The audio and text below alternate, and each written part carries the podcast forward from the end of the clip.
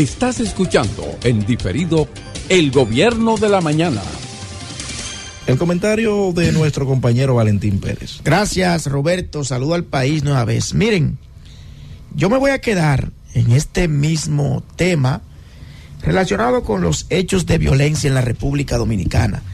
Entiendo que pasada unas elecciones, el país necesita un respiro y debemos reenfocarnos nueva vez en ventilar las principales situaciones que aquejan al dominicano, como es el tema del tránsito, que genera violencia, como es el tema de los feminicidios, como es el tema del suicidio, como es el tema de todo lo relacionado con estos males que cada día nos afectan de una manera directa y son las principales portadas en los principales medios del país. Ustedes saben que el pasado 27 de febrero, hace dos días, yo quería tratar un tema que aconteció en la provincia de Bauruco. Un año justamente cumplió ese tema el que voy a abordar. Pero por un asunto de la relevancia que tiene el Día de la Independencia y los 180 años que se cumplieron de ese proceso heroico en República Dominicana, decidí postergar, postergar el tema, pero quedarme dentro del mes de febrero.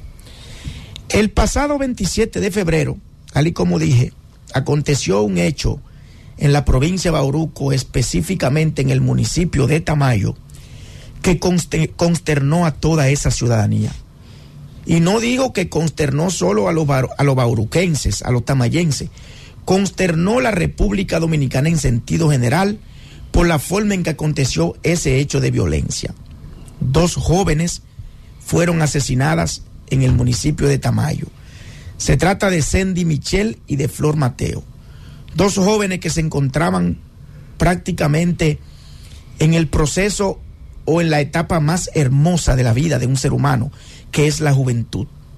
Resulta ser, y viene al caso, que en los pueblos, en las comunidades, los 27 de febrero la gente lo toma para disfrutar, para socializar.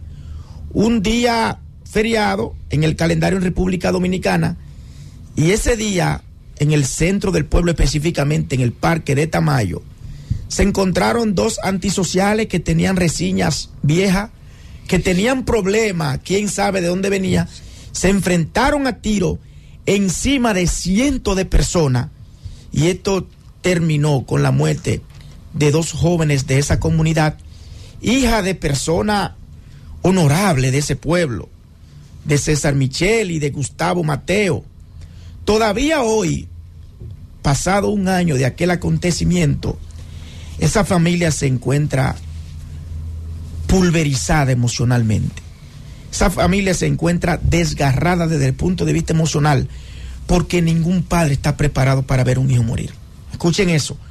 Lo peor que le puede pasar a un padre, a una madre, es ver fallecer un hijo, porque el proceso biológico, el proceso natural de la vida, no es eso lo que explica, no es eso lo que expone. Es que no vamos primero los adultos y a medida que van avanzando los seres humanos en edad, pues de forma natural le toca fallecer. Hoy, hoy, César Michel, un amigo al que quiero, un amigo, un amigo al que respeto, un amigo al que admiro, está esperando que esas personas sean condenadas. Pero como en República Dominicana se ha dado a la tarea en muchos casos de que el favoritismo político, el favoritismo por amigo, el favoritismo por intereses de recursos económicos muchas veces entorpece la justicia. Lo que uno espera es que en el municipio de Tamayo, con el caso de Sandy Michel y de Flor Mateo, se haga justicia realmente. Y que César Michel y que Gustavo Mateo y que el papá, la, las madres de de esas dos jóvenes, realmente puedan descansar y puedan esos delincuentes antisociales recibir una condena justa. Desde acá, César, desde la inmensa Z101, nosotros nos, solidarizamos contigo y te pedimos y te solicitamos que te agarre de Dios, que lo más grande que existe en la vida es Dios por encima de todo. Gracias por escucharnos. Sigue conectado. Z